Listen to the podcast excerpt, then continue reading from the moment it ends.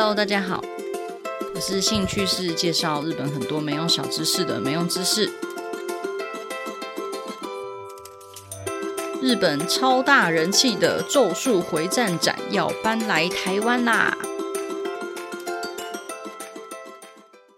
大家安安安倍晴明。不知道为什么今天一直很想要用“大家好，我是范范范玮琪”的这个梗。大家先冷静，不要因为我讲话很难笑，所以就不听了。拜托继续听下去。总之呢，《咒术回战》展要来台湾开展啦！展览日期呢是二零二二年的十二月三十号到二零二三年的四月五号，地点在华山文创园区。这一次呢是台湾首度公开，大概有百件左右、百件以上的展品，是从原汁原味日本搬运来台湾展出的，集合了动画的四大篇章。日本其实在当初办这个《咒术回战》展的时候，它是分成两展去举办的。等于是你如果要把这个整个展看完，你要花两次的门票钱。但是呢，在台湾就非常的贴心，就直接把这两个展结合在一起，所以你一张票就可以完全的完整看完。这次的展览它有一个巨型的动画投影，它投影的画面就是两面宿儺的伏魔御厨子，整个超帅。就我非常非常喜欢他念“除魔御厨子”，然后领域展开的那一幕，真的超帅的。然后还有还原经典场景，就是大家可以进去里面拍照。另外，它特点的套票有那只熊熊咒海娃娃，也是超级可爱。就是虎杖悠仁他快要睡着的时候，那只咒海娃娃就会飞过去暴打他一顿。那只咒海娃娃就长得真的很可爱。那另外还有两种版本的纪念实体票券。所以喜欢《咒术回战》的大家，千万不要错过这个百年难得一见的展览了。我其实长大之后就变得还蛮少看漫画，但我小时候其实很爱看《醉游记》，不知道大家知不知道这个？就我还把三藏设成电脑桌布，这是我一个害羞的小秘密。虽然一开始有电脑的时候，我的第一张桌布是流川枫。小时候就是这样子啊，你就会把喜欢的。诶，动画、漫画角色变成自己的桌布，这样。现在想想，我好像小时候都是蛮喜欢这一个类型的，就像我曾经也喜欢玩偶游戏的羽山秋人，好像都是那种不爱讲话，然后脸臭臭、酷酷的那种类型。但是实际上长大之后呢，就会觉得哇塞，这种人其实还蛮难搞的，就很难相处。这样，你觉得脸长得帅了不起吗？怒！结果还真的蛮了不起的，因为长得帅就赢一半啦，当然了不起。总之，不知道大家有没有看过《咒术回战》？我记得我会开始看《咒术回战》，是因为像我之前不是蛮喜欢看那个三十岁还是处男就会变成魔法师的那部日剧吗？主演的赤楚卫二，他好像有说过他觉得《咒术回战》很好看，就是他有在看这样。所以呢，就基于姨母爱屋及乌的这个心态，我就开始看《咒术回战》。结果真的蛮好看的诶，因为我本来就很爱那种日本传统那些什么神怪啊之类的，加上我也很喜欢看什么怪物片那种类型，所以《咒术回战》就是真的还蛮符合我的口味。然后在五条悟老师露出眼睛的那个刹那，我整个就沦陷，就是还一直重看他说“无量空处”的那个那个片段，大概一直重播了十几次这样。我就想到，就是我以前喜欢的类型，不就是刚刚讲到的那种什么三藏啊，然后呃羽山秋人啊、流川枫那种，跟五条悟完全不一样类型诶。如果说要脸臭不讲话，应该就是伏黑会那一种型吧。那如果说是完全就是更不想要讲话的话，应该就是狗卷学长了吧。但现在反而就是到了这个年纪，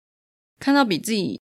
年下的男生，就是比自己年轻的男生，就会有一种好像在看侄子或者外甥的这种感觉，有一种啊，我的口味也还真是变了的这种感慨。所以说了这么多呢，今天就是想要借着这个《咒术回战》展来跟大家分享一下《咒术回战》的一些可爱的、有趣的小知识。这样，因为咒术这件事情，其实从日本古代就一直一直存在。日本甚至可以说是一个咒术大国，所以说其实有很多从以前流传到现在，都还有的一些习惯啊、文化，都是还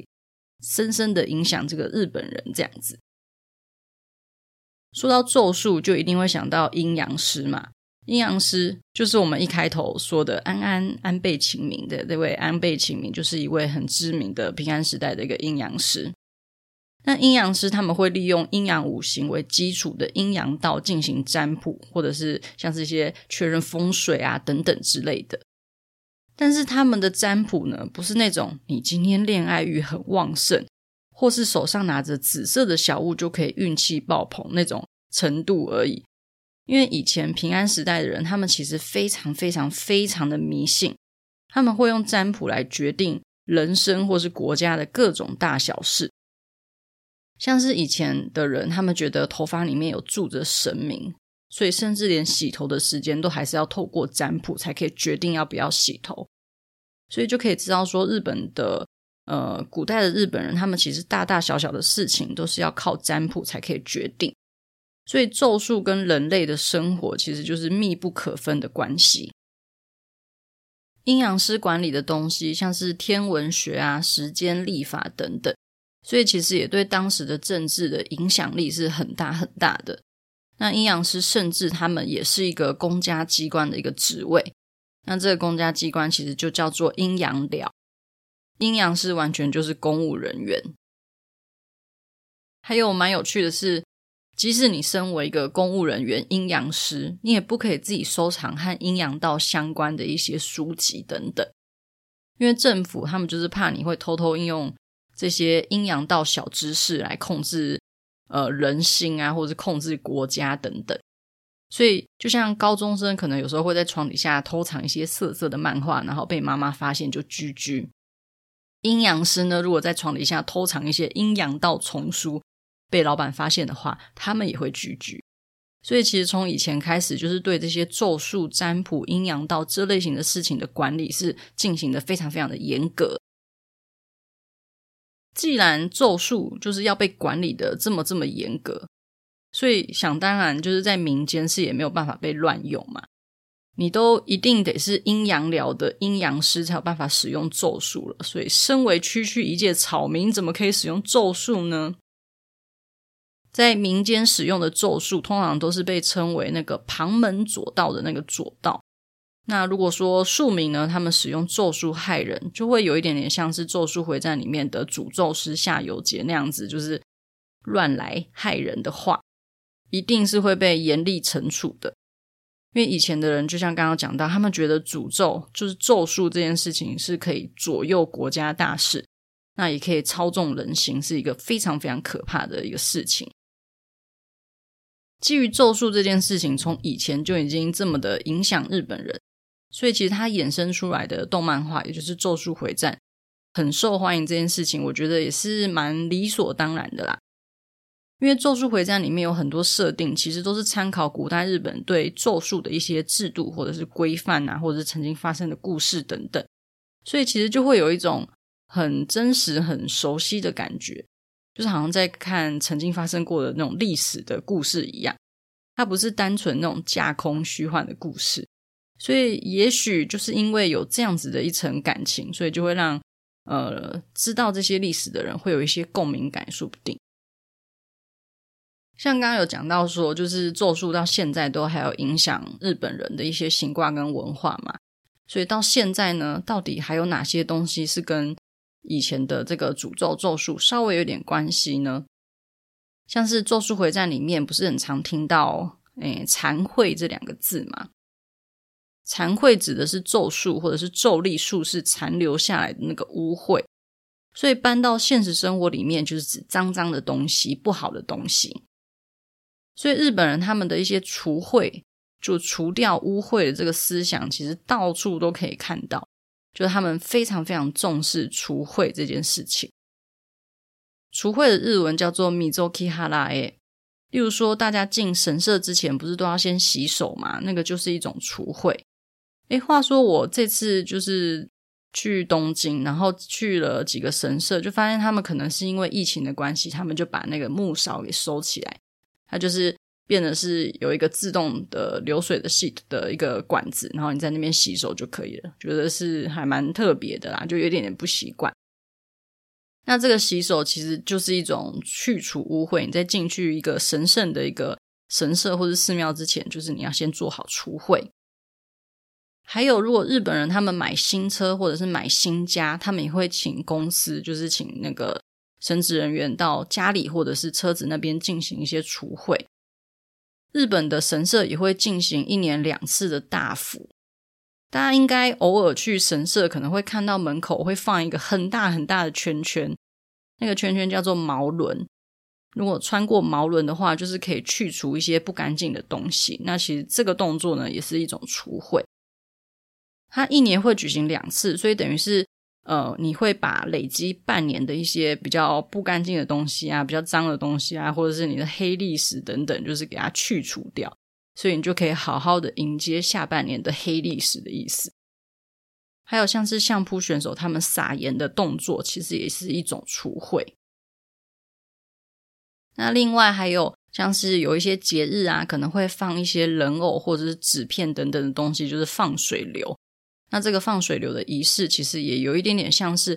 呃，例如说人偶好了，可能就是把自己的一些伤痛啊，跟一些病症等等的东西转移到这个人偶身上，那再把这个人偶放水流，就代表你的身上的一些脏污病痛也都会跟着一起流掉，这样子。所以这些这样看下来，真的就是会发现日本人其实很重视除秽这件事情。那一直到现在呢，这些习惯也都还在。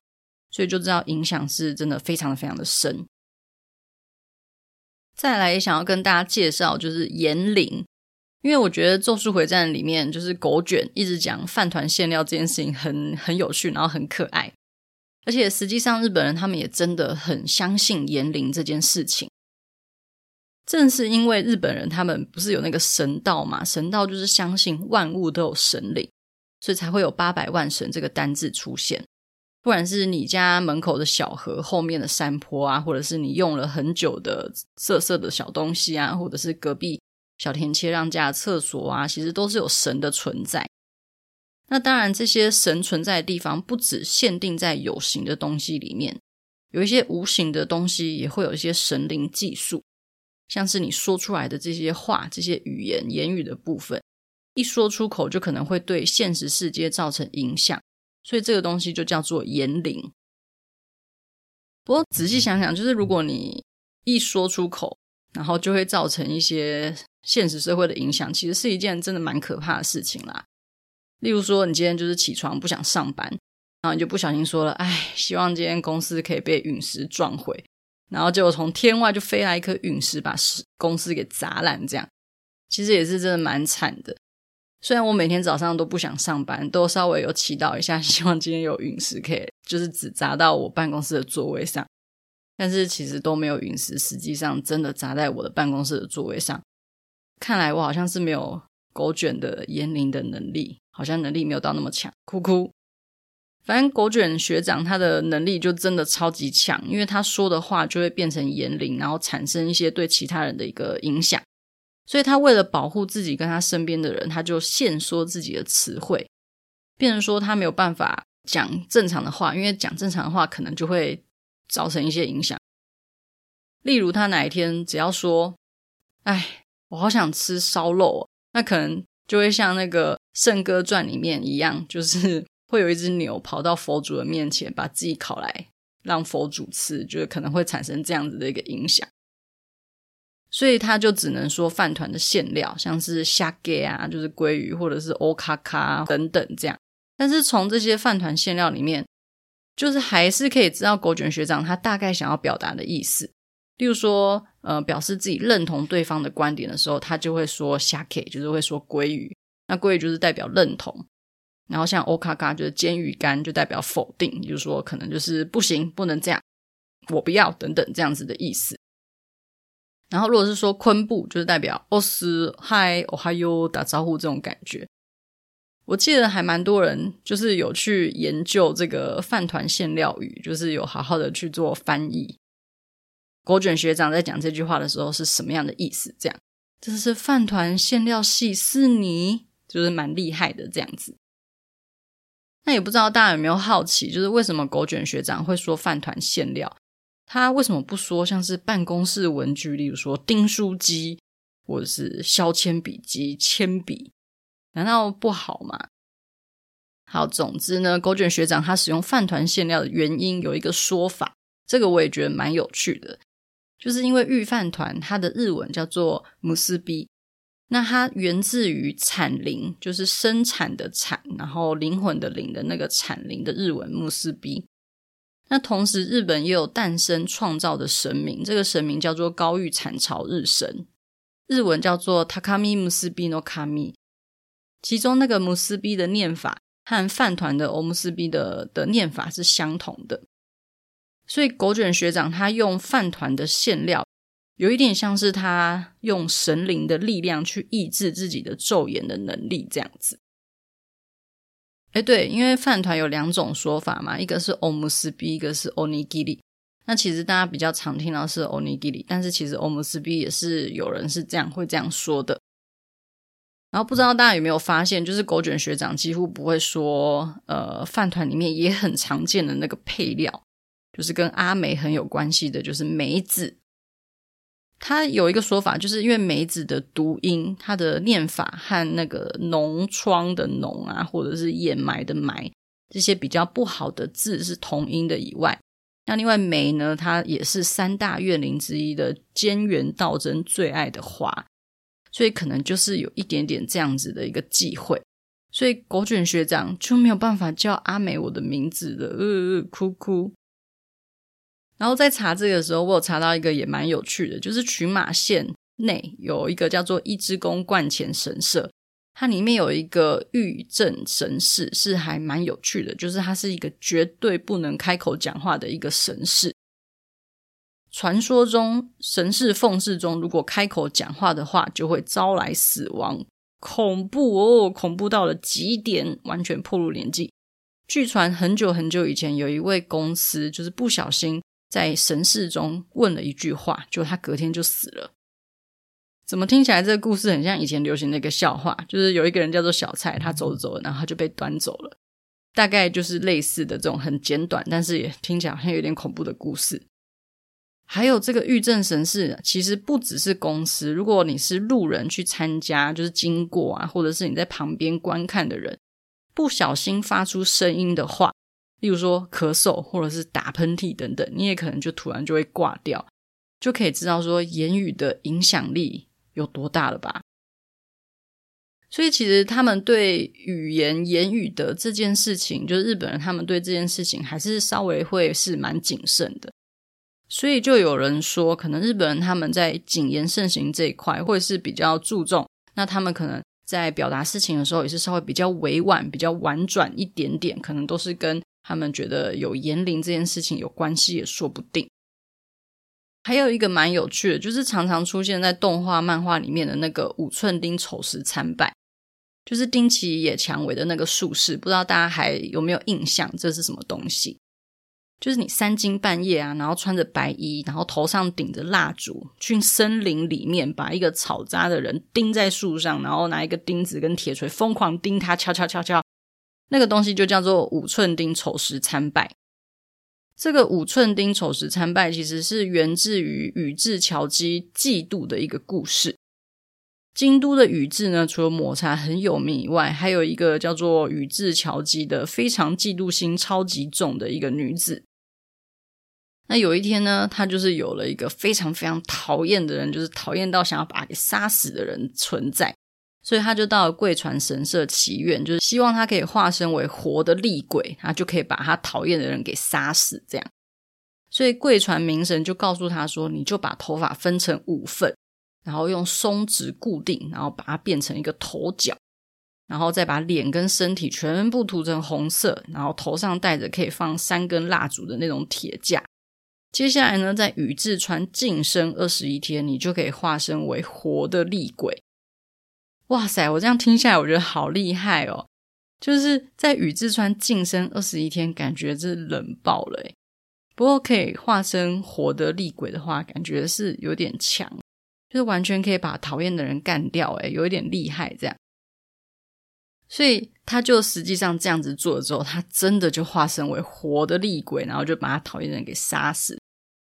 那现代的丑时参拜是用和丁奇一样的术式去造成敌人的伤害，这样子。这个术式呢，就是没有不需要你到雨之川里面二十一天呐、啊，它就是基本上你要实施七天，七天呢都要在三更半夜的森林里面，就是盯那个草人，这样其实感觉也是蛮累，不知道你隔天上班会不会觉得很累这样。所以如果说你复仇的目的呢是在咒死对方，就是希望对方可以死掉的话，就是要把那个钉子钉在那个草扎人的心脏的位置。如果说你是想要造成他其他的部位的伤害，就是要把那个钉子钉在相对应的位置。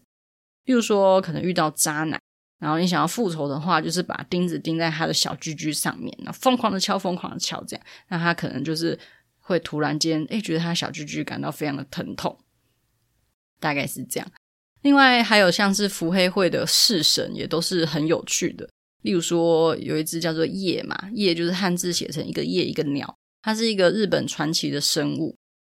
据传呢，它有猴子的脸、狸猫的身体、老虎的四肢跟蛇的尾巴。总之就是长得跟动画、漫画《咒术回战》里面动漫画里面出现的夜完全不一样。我想也是啊，如果说真的长得一样的话，就也太不帅了。所以如果想要看示意图的话，可以看一下阿美粉砖剖的《咒术回战》那一篇，就有附一个小小的可爱的示意图。玉泉我有放和漫画有点不太一样的玉泉比较图，也是长得蛮可爱的。总之听完这些，大家应该就是非常想要去看在台湾展出的《咒术回战》展吧？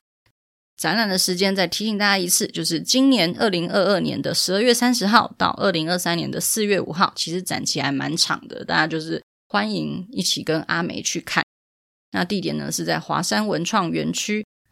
还有手稿啊、分镜图等等很多很赞的展览品，然后还有可以疯狂拍照的展区。那希望大家都可以跟阿梅一样喜欢《咒术回战》啦。